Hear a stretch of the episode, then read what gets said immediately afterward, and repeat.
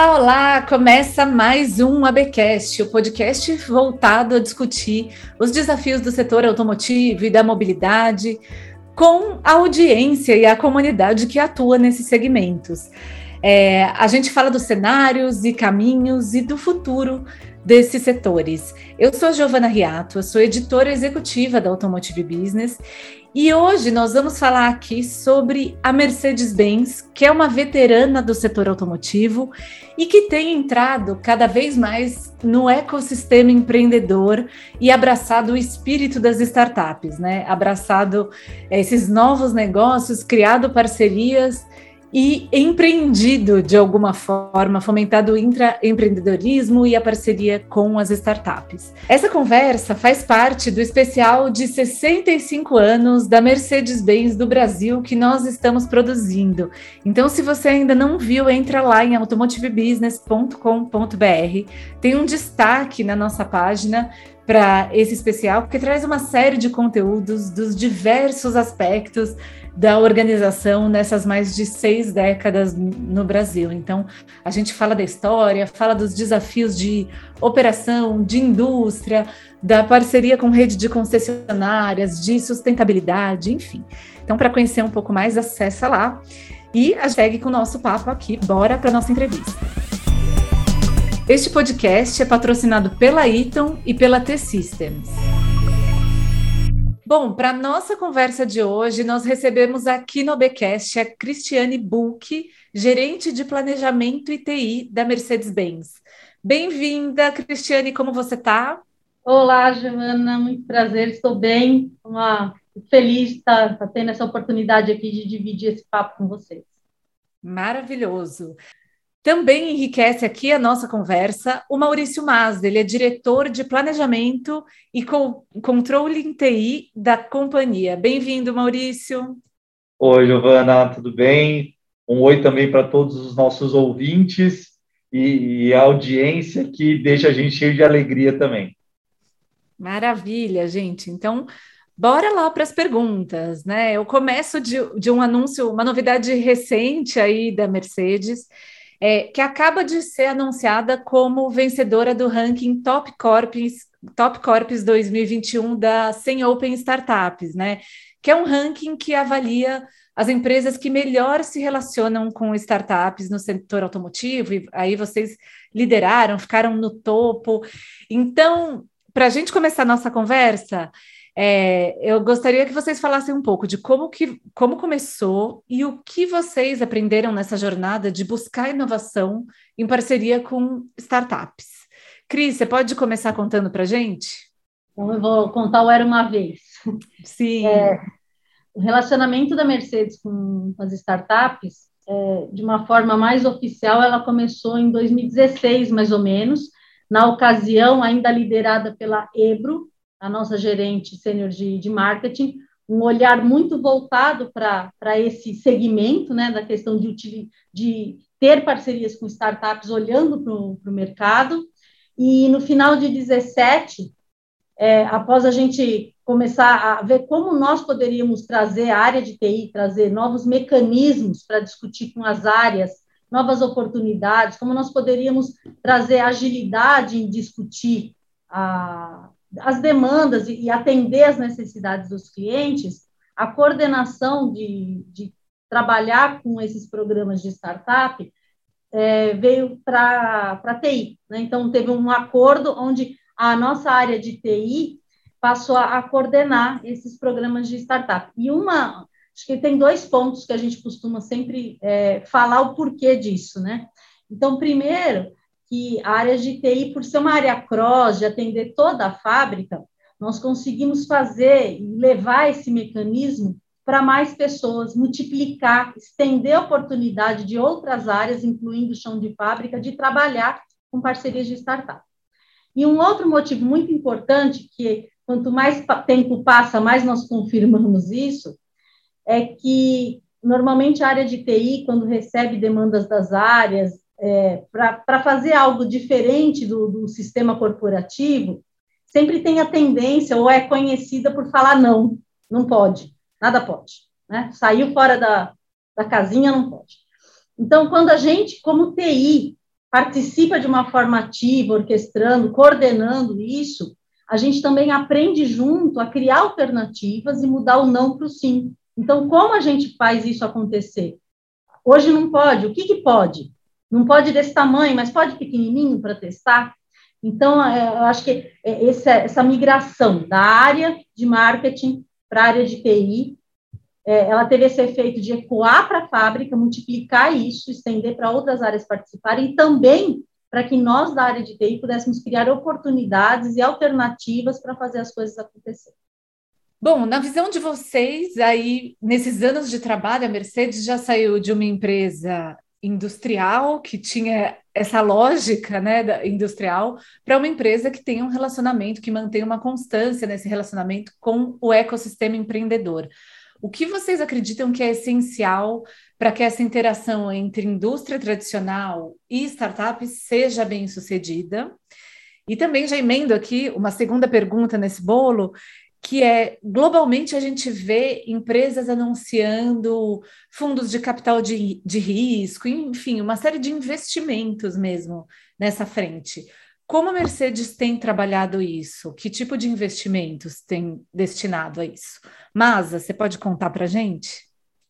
Olha, Giovana, são perguntas super interessantes. Né? A, gente, é, a, a, gente é uma empresa que tem mais de 100 anos né, de, é, de vida que tem um DNA de inovação, foi, né, nosso fundador foi o, o, inventor do automóvel, né, os dois inventores, o Gottlieb Daimler e o Carl Benz, então é, essa parte de inovação sempre fez parte do DNA da empresa, e aqui no Brasil há 65 anos também, né, é, sempre fez realmente parte da história, é, a história da, da é, industrialização, da interiorização do Brasil desde 1950, 50 e pouco, passou com certeza, pelos produtos da, da Mercedes-Benz. Então, é uma história que sempre teve é, esse, esse viés de inovação, mas o que a gente viu é que é, os mecanismos que a gente veio desenvolvendo ao longo de tanto tempo é, para proteger a inovação, para proteger a companhia, agora no mundo da transformação digital, no mundo da sociedade colaborativa, cooperativa, eles já não serviam mais como eles eram.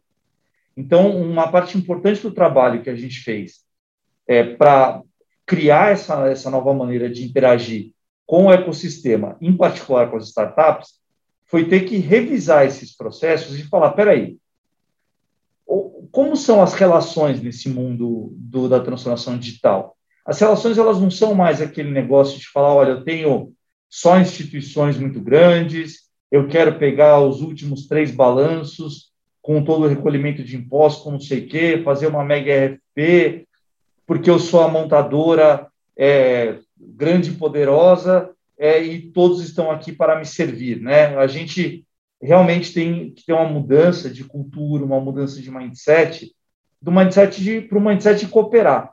E o mindset de cooperar é um mindset de você falar assim, poxa, eu não vou controlar tudo, eu não tenho como controlar tudo, eu preciso de uma certa maneira, me tornar vulnerável ao conhecimento, à flexibilidade, à agilidade que existe no ecossistema das startups, enquanto eu posso contribuir justamente a resiliência, o volume, o conhecimento da indústria que a gente tem acumulado em todos esses anos. Então, acho que a primeira coisa para você ter um, um, uma inovação aberta, eficiente, foi isso que a gente focou foram escolhas que a gente fez ao longo desses anos e que eu acho que para nós foram fundamentais. Até por causa dessa diferença cultural, foi escolher parceiros baseado no que a gente realmente acreditava que a gente podia criar de resultado. Então, a gente não escolheu parceiros, é, poxa, porque era legal ter relações com startup, porque ia ficar bem no, na mídia, porque ia ficar legal numa propaganda volume, né? Nem para atingir volume. A gente falou: olha, a gente quer qualidade nas interações, a gente quer propósito nas interações e a gente quer criar parcerias com pessoas que a gente acredite que dividem os mesmos valores que a gente divide. Então, todo o programa que a gente fez nos últimos anos, ele foi focado em criar relações de longo prazo, relações que a gente pudesse aprender junto, mesmo que não desse certo uma aceleração de startup, como a gente podia aprender junto, ter certeza que cada um, saindo da relação, saísse melhor do que entrou, saísse com mais conhecimento, ou saísse com um contrato assinado, ou saísse com uma parceria de gerar receita junto. E aí acho que entra um pouquinho o que você comentou, né? É, fundo de risco, esse tipo de coisa, como a gente tem, tem se comportado, né? Eu acho que é, é claro que empresas tradicionais têm, obviamente, é, procedimentos de, de, compliance, procedimentos é, jurídicos, institucionais muito fortes, e isso, na verdade, é para proteger não só a corporação, quanto os clientes das corporações. Então, é claro que a gente pensa muito bem como a gente embarca numa aventura, né, aventura no bom sentido, né, na aventura de correr os riscos, mas ainda assim, dentro de um, de um controle, né, de, um, de um modelo que a gente consiga não necessariamente ter todo o controle, mas pelo menos é, entender o, o, modelo de controle, e aí a gente tem criado essas relações. Se a gente pensar é, no, no nosso headquarter na Alemanha, a gente hoje tem participação efetivamente em mais de 20 startups diferentes, uma delas aqui no Brasil, inclusive. É, então, a gente tem apostado, sim, nesse tipo de parceria. A gente acredita que para a gente gerar receita, para a gente transformar, para a gente inovar, a gente precisa desse tipo de modelo para ter capilaridade, para a gente poder estar tá na ponta e próximo dos nossos clientes e ouvir de verdade o que está acontecendo no mercado, né? Então, são movimentos importantes, eles estão acontecendo. É, de qualquer maneira, é, é, um aprendizado contínuo. A gente sabe que existem muitos mecanismos no mercado.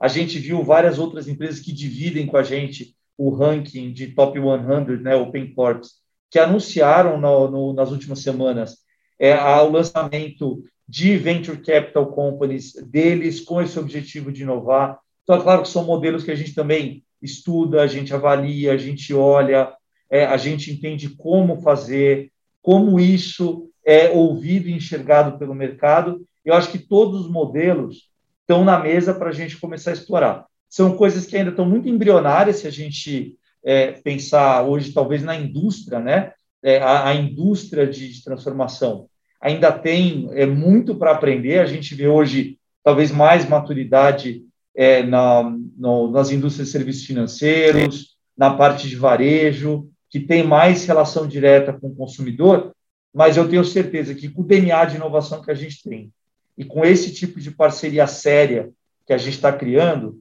é, é, é, uma questão de, de tempo para a gente achar os mecanismos que são mais adequados para fazer inovação é, virar realidade, sempre olhando para o que traz valor para a nossa sociedade e para os nossos clientes.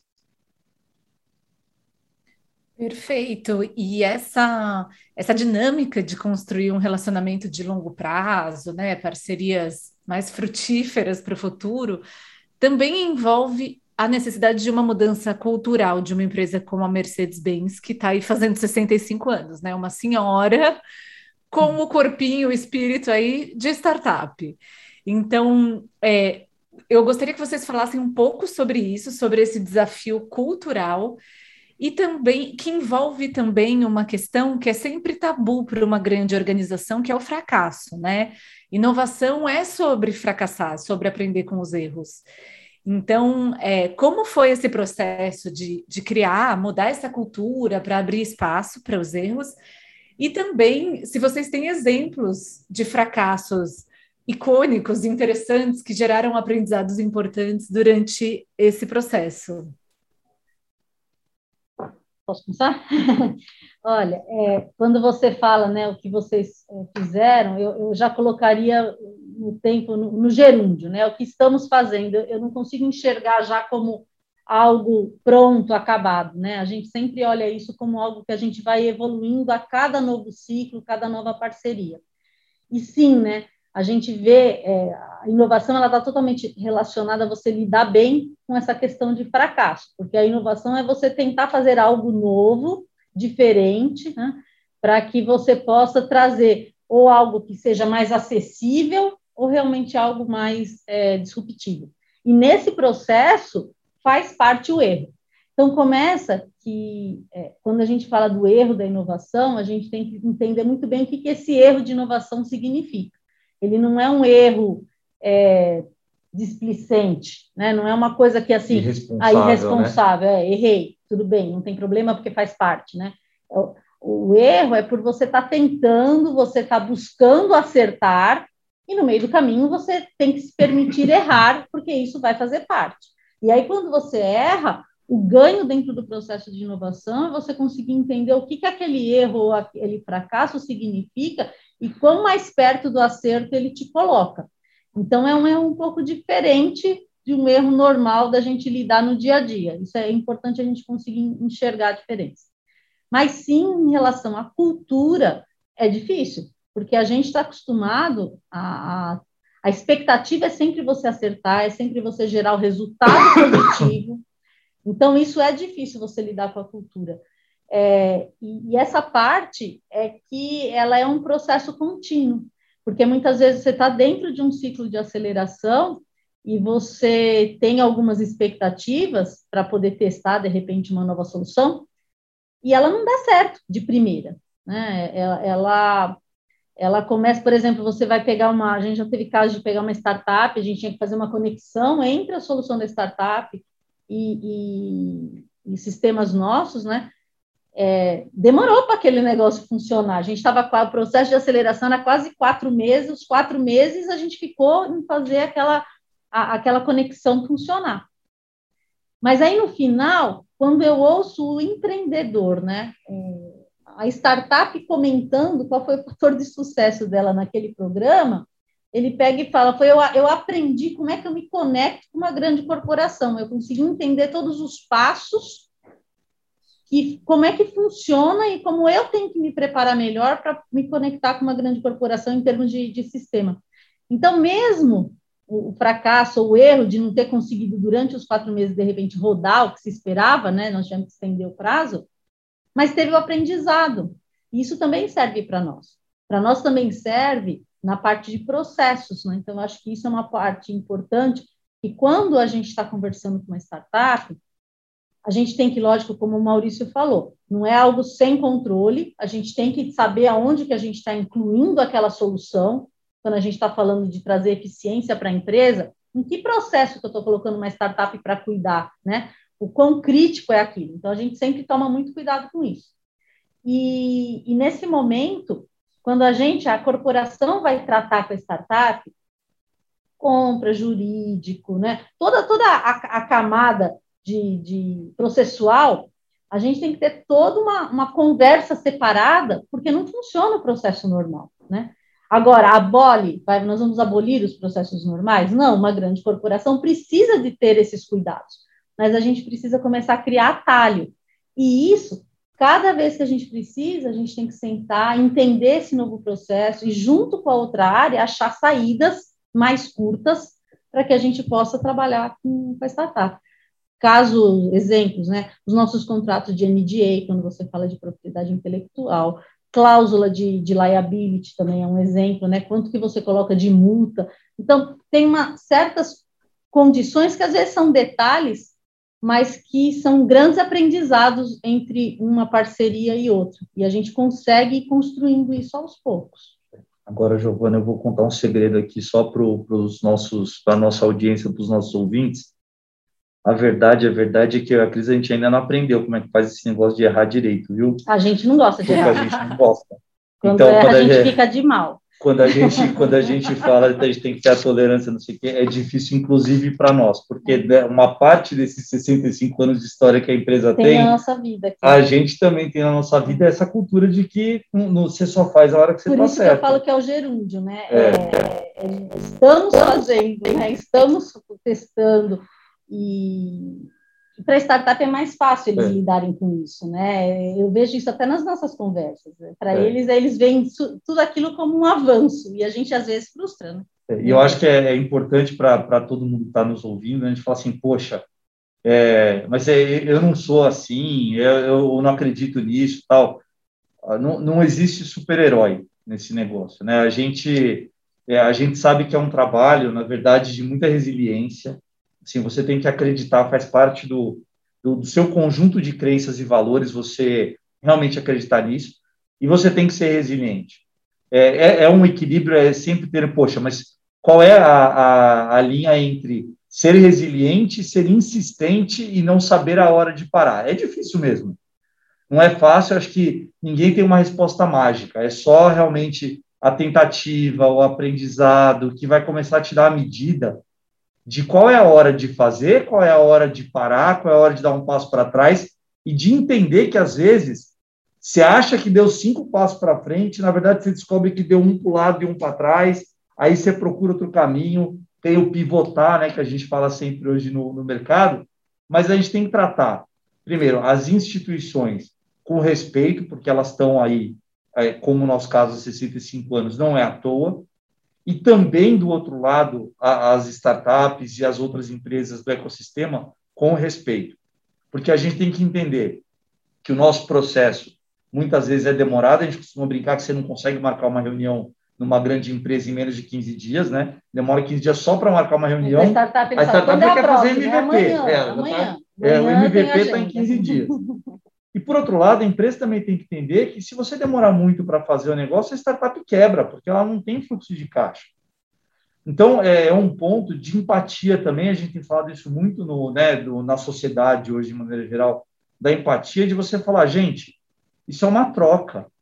E a troca você tem que ter os dois lados e você tem que parar para entender a realidade do outro. E aí achar juntos os caminhos para navegar, né? Mas não tem uma receita de bolo, nem alguém que já sabe todo esse caminho. É, tem que arregaçar a manga, cada cultura é de um jeito. Numa empresa como a Mercedes, funcionam bem certas coisas que outras empresas não funcionam. Então, é, hoje, depende muito a gente fala do CPF, né, de quem está conduzindo, não só do, do, do, CNPJ, mas não é alguma coisa que a é, gente tem que também esperar estar tá pronto para depois fazer. É um convite, na verdade, para todo mundo estar tá ouvindo a gente, de ser inovador no dia a dia, né, de ser a mudança que a gente gostaria de ver dentro das nossas empresas. Muito bem. É, não, não é fácil, não é simples para ninguém, né? Mas o importante é se envolver. É, bom, e acho que no fundo tem isso, né, que vocês citaram. O relacionamento com startups tem um objetivo claro, né? Ao menos deveria ter, é, que é de, de, desenvolver novas frentes, gerar novas receitas, novas áreas de negócio e tudo mais. A Mercedes tem dois cases que já são bem icônicos, né? É, agora, durante a pandemia, vocês lançaram o showroom virtual Estar Online em parceria com a Mob Alto. E um outro anterior até a esse, de antes da pandemia, é o uso do caminhão, de um caminhão autônomo na colheita de cana-de-açúcar em parceria com a Gruner. É, bom, é, agora eu quero ouvir de que forma essa, esse relacionamento com startups gera novas receitas. De fato, cria novos negócios para Mercedes. Como está esse processo? Masa, se você quiser começar falando. Falo, falo sim. Eu acho que o, quando esses dois exemplos que você comentou são, são muito legais, Giovana, porque é, eles são, inclusive, é, um jeito da gente aliar a tecnologia startup ao que a gente também é, é muito bom, tem o nosso expertise fazendo, que são os produtos. Quando a gente olha o caso da Gruner, que eu acho que talvez seja um exemplo é, é, super interessante de adaptação do produto para o ecossistema, para, para o uso, né? É, é um, um, processo super legal, porque é um parceiro é, que compartilhou conosco o, o desenvolvimento e adaptações do caminhão, que fazem o caminhão ser especificamente adaptado para a colheita de cana-de-açúcar. Então, ter o entre-eixos maior para poder andar no mesmo trilho da colhedora, fazer o pareamento com o sistema de direção da colhedora para poder garantir que anda na mesma velocidade, que, que você anda sempre junto da colhedora. Então, é uso, uso total de inovação, de uma inovação com fim específico, que ajuda a resolver um problema de fato do cliente, porque é, reduz a compactação do solo, perda da, da cana-soca, e aumenta a produtividade dos talhões na, na colheita de cana-de-açúcar, e envolve a aplicação da tecnologia dentro do produto. E é o tipo de coisa que você fala, poxa, que velocidade a própria empresa a montadora teria para adaptar o seu produto para esse tipo de coisa? Quantas horas de teste os nossos processos exigem que eu faça para colocar o produto amplamente disponível no mercado, quando na verdade é um fim específico. Como eu faço o sistema de, de, de direção, né, o sistema para guiar o veículo, que, poxa, no modelo tradicional eu tenho que desenvolver com a engenharia, liberar para todos os caminhões, liberar para todos os mercados, quando eu estou falando de um fim específico.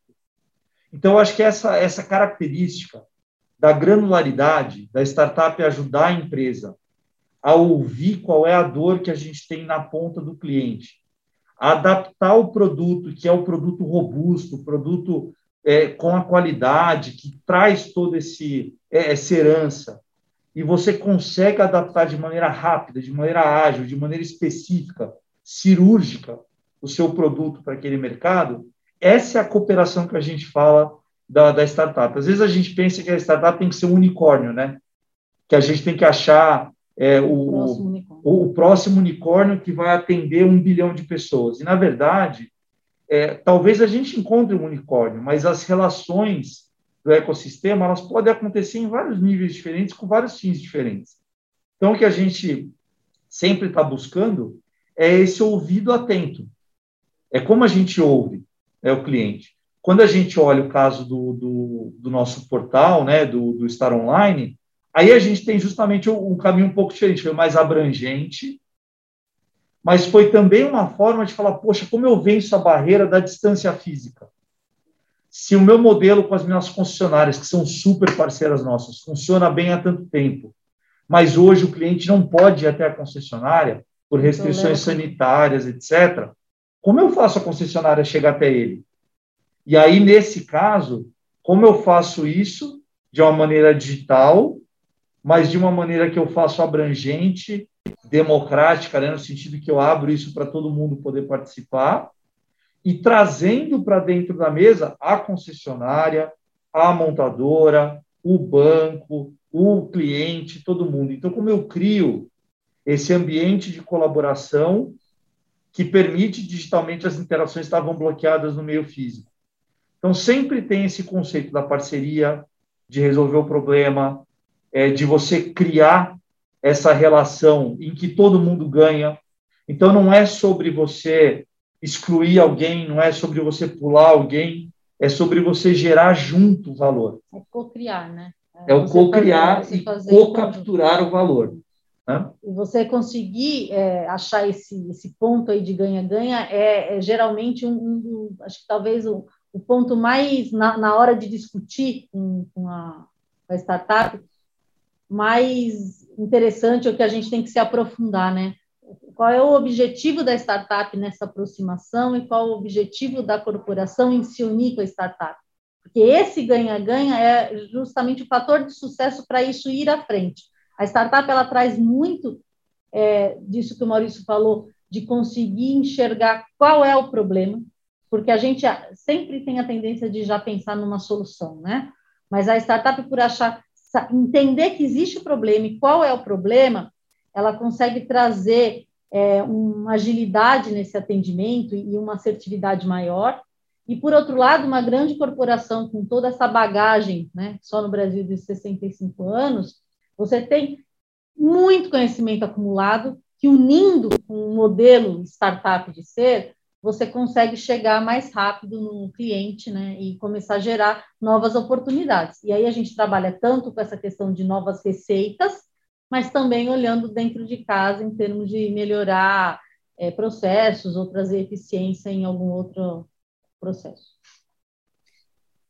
E pegando esse gancho da importância da cocriação, de trabalhar em parceria, é, vocês falaram um pouco dessa mudança cultural da Mercedes, mas como que é levar essa mudança cultural para parceiros, fornecedores, rede de concessionárias, como o Masa citou, e até clientes, né? Pensando nesse case da, com a Gruner, do caminhão autônomo, que envolveu a operação de um cliente.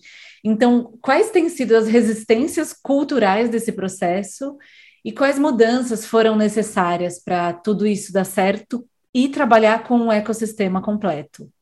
É, eu acho que o, um dos pontos fundamentais, Joana, que acho que todo mundo tem que entender, é que o, o, a nova forma da gente se relacionar é, no, no, mercado, na sociedade, ela é efetivamente em redes, né? E isso é uma é realmente uma mudança muito grande de paradigma e, e traz muita resistência, porque eu acho que muitos de nós foram criados nessa mentalidade de que você tem que fazer o seu, faz o seu, faz o simples. É, foram criados na, na acho que na, na, mentalidade do quem pode manda e quem obedece tem juízo, né?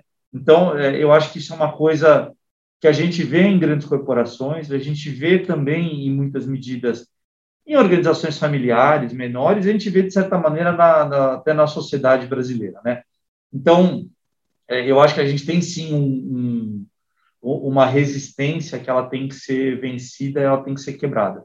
Eu acho que nada é melhor do que o exemplo para você começar a vencer essas barreiras. Então, é, para quem tem o DNA de inovação, etc., eu acho que a, a coisa mais importante que você pode fazer é dar o exemplo, é construir casos. E, e você só consegue isso com muito esforço.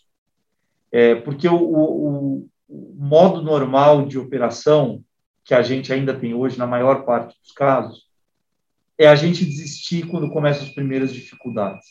Porque a gente vai enfrentar essas dificuldades, as resistências, elas afloram é, com, com muita força quando a gente tenta é, mexer no queijo, né, do, do de, de, cada um dos elementos aí que faz parte do processo.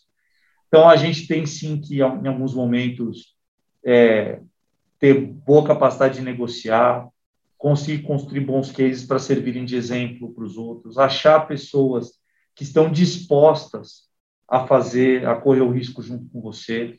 Então, não adianta você ficar tentando tirar leite de pedra no sentido de é, pegar é, relações que você gostaria que existissem, mas não existem, e, e, insistir nelas. A gente teve um caso agora, por exemplo, com uma instituição financeira, é, em que nós e o nosso banco estávamos fazendo um processo também de desenvolvimento de um produto. Então, poxa, o ideal seria se a gente pudesse contar com o banco X para ser parceiro da gente. Mas o banco X não tinha interesse. Então, poxa, o que eu vou fazer? Vou jogar a toalha? Não, vou procurar alguém que tenha interesse em fazer. Então, acho que esse mundo do, do, do ecossistema, ele é um mundo de encontrar os dispostos. Alguém, alguém aqui comigo tem uma plaquinha que diz... Os dispostos se atraem, eu amo essa frase. Que os dispostos se atraem. É, então, acho que o, o grande ponto é isso, você, você nunca vai conseguir agradar todo mundo, as resistências elas vão estar lá, é, não, não tem melhor jeito de quebrar as resistências do que mostrar realmente fatos né, e exemplos de coisas que funcionam, e a gente só consegue fazer isso se a gente tiver os dispostos fazendo as coisas juntos. Senão, as instituições elas não estão prontas ainda para ter esse processo dentro dos seus processos institucionais corporativos. Então, a gente está no momento justamente de tentar quebrar e bagunçar um pouco de maneira controlada, para depois a gente poder industrializar e institucionalizar. Se você só permite eu acrescentar uma coisa que também sempre, que eu acho que é muito importante também que a gente percebe no, nos exemplos, no, no, nos casos que nós temos. É, a gente não pode tratar cada, cada iniciativa que nós temos e envolver as pessoas como se fosse uma corrida de bastão de que cada hora passa para o próximo. É, é, muito importante que a gente traga todos os atores do momento zero, porque aí isso que o Maurício coloca, né? Como que você consegue envolver essas pessoas, elas participando do momento zero, do porquê nós estamos fazendo essa, esse bate-papo com essa startup, qual a intenção que nós temos, o que a startup está enxergando de potencial, o que a gente consegue construir junto, então, quando esse porquê ele fica homogêneo nos atores, e aí eu digo trazer todo mundo que precisa participar mesmo, é, jurídico, seja a, a, parte até do LGPD agora, que é uma coisa que a gente está enfrentando, né? Como é que você lida com isso? A própria área de TI. Então, traz todo mundo para o jogo no momento zero, porque aí todo mundo se envolve, todo mundo passa a fazer parte, né? E aí essa resistência, não que ela acaba, mas ela tende a ser menor. E quando não é menor, você também consegue passar por ela né, de uma forma talvez mais suave. E, e uma coisa também que é, é importante é, a corporação ela sempre tem a tendência, né? E isso eu sempre me envolvo quando eu estou falando, né? A gente sempre, quando quer fazer um negócio, a gente quer fazer o negócio. Então, eu quero ver a iniciativa, eu quero ver o projeto. Eu quero ver um negócio enorme, porque se ele não for enorme, não for o brilhante mais lindo, então, né, eu não vou nem começar. E aí entra um pouco do que o Maurício falou de começar antes de estar pronto. Nas iniciativas, a gente também tem que tomar muito cuidado, porque conforme você também vai envolvendo todo esse pessoal, o negócio vai ficando enorme, vai ficando grande. E a startup, a tendência é falar assim: eu consigo fazer isso daí. Porque ele, ele realmente consegue. Só que a, a, a, o gerenciamento da, daquela iniciativa, de ver o que, que nós vamos fazer, qual é o, o modelinho ou o teste pequenininho, o MVP, né, o mínimo produto viável que nós vamos construir para testar a ideia, para ver se aquilo resolve o problema, isso é essencial a gente conseguir fazer e manter ele pequenininho. Porque se você não gerencia isso, o negócio fica grande e cada vez fica mais difícil, ou de você desistir, ou de você chegar no final. É, então, é, é não perder a mão, né? Não é não perder a mão, a mão é, é você achar esse balanço. Você tem que envolver todo mundo, mas também tem que tomar cuidado, porque quando você envolve todo mundo, o negócio também fica muito grande. Então, é, é, é. achar esse pedacinho. E a gente sabe que a gente está vendo uma sociedade um pouco esquizofrênica mesmo, né? Então, a gente tem que tentar fazer isso aí tudo, enquanto ao mesmo tempo... A gente faz tudo a gente faz dia tudo, é, tudo que a gente sempre tem. A sustentação do nosso trabalho de fora da empresa. Mas, se você me permite, Giovana, fazer um, um merchanzinho também, a gente claro. percebe que, é claro, a sociedade é, demanda essas soluções novas, então a gente não é questão de você querer ser inovador ou não ser inovador. É, o, o cliente, as pessoas, o mundo vai exigir que você seja. E aí, quando a gente olha a transformação na indústria automotiva e você vê o lançamento, por exemplo, da semana retrasada, do ônibus elétrico da Mercedes-Benz, é, e você vê o ecossistema que está envolvido no conceito de um ônibus elétrico, junto com o encarroçador, junto com a empresa de ônibus, com as prefeituras, para atender o passageiro, com o modelo de leasing de bateria, de recarga, etc. Você fala, poxa, não é mais a mesma coisa. Eu tenho agora um nível de dependência de parceiros do ecossistema que é diferente do nível de envolvimento que eu tinha, por exemplo, com o produto a diesel no, tradicional, né, convencional. Então, quando a gente olha é a própria eletrificação da indústria, é, que é uma demanda da sociedade, ela vem carregada com expectativas não só do poder público, da sociedade, mas do passageiro que vai estar lá no ponto esperando o ônibus. Então, a gente precisa entender esse contexto e falar: olha, gente, não é uma questão de você defender o seu pedacinho no processo, a sua parte no todo.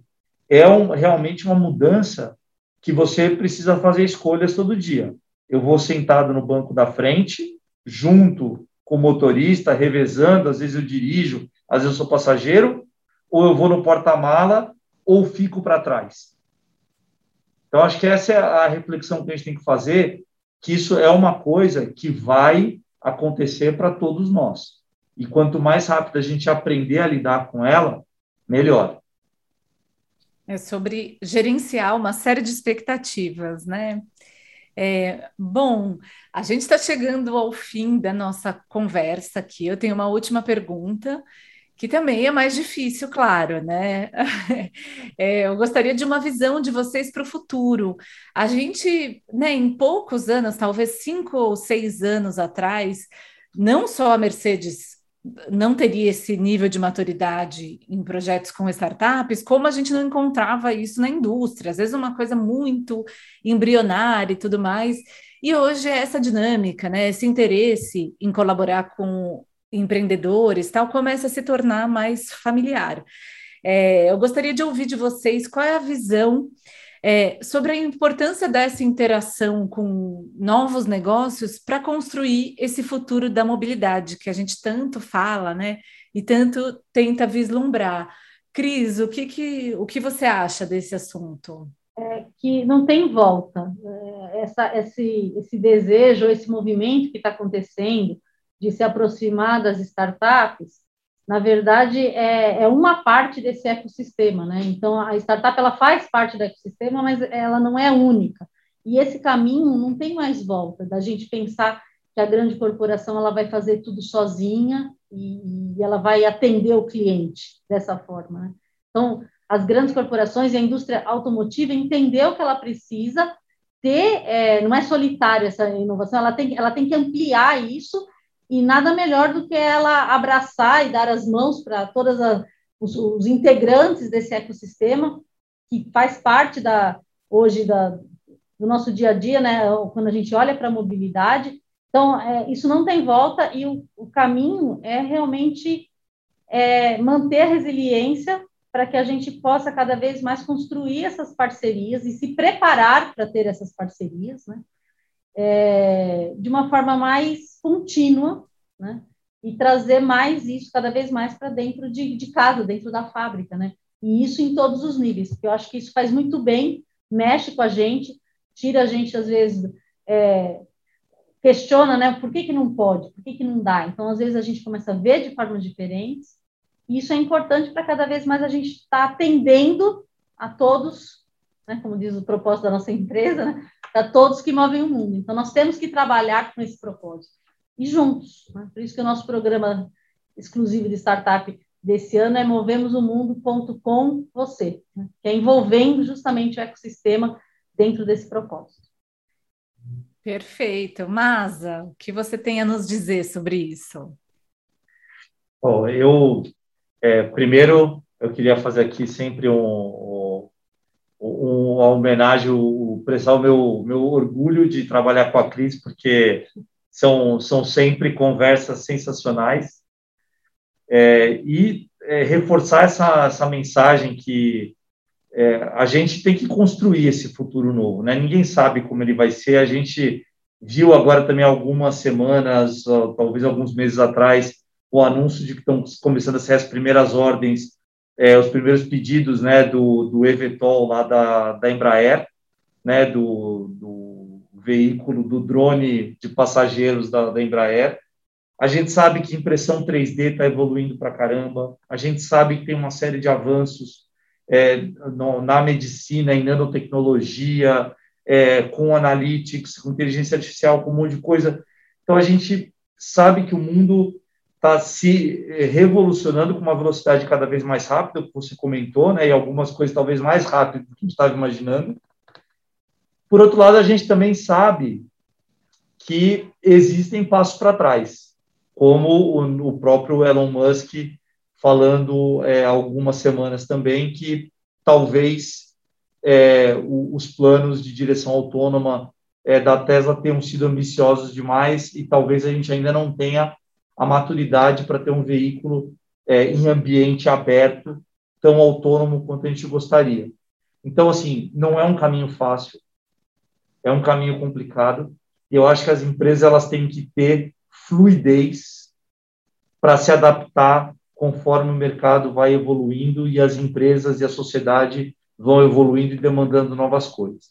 Então, esse movimento de você ter no ecossistema, nas startups, nas universidades, nas outras empresas, os seus parceiros, mecanismos para ir se adaptando, para você poder escalar para um lado ou para o outro, para você se tornar fluido, eu acho que é essencial.